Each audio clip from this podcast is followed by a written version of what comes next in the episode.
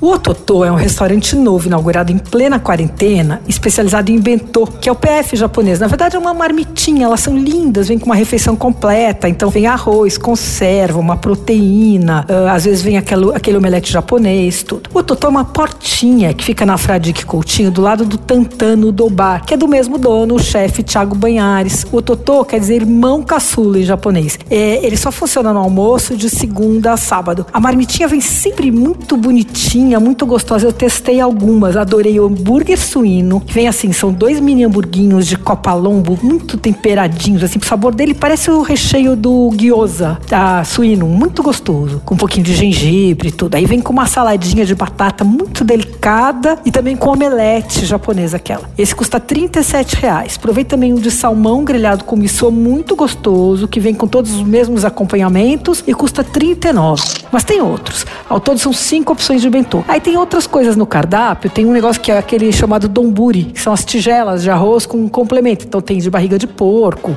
de ovo mexido e cogumelo. São, também são cinco opções. E aí tem um outro negócio que é muito divertido, que são os onigiris prontos. Não sei se você já viu, é uma coisa muito popular no Japão. São uns triângulozinhos assim, uh, de alga, né? Gordinhos. Aí por dentro tem arroz com gergelim e shiso.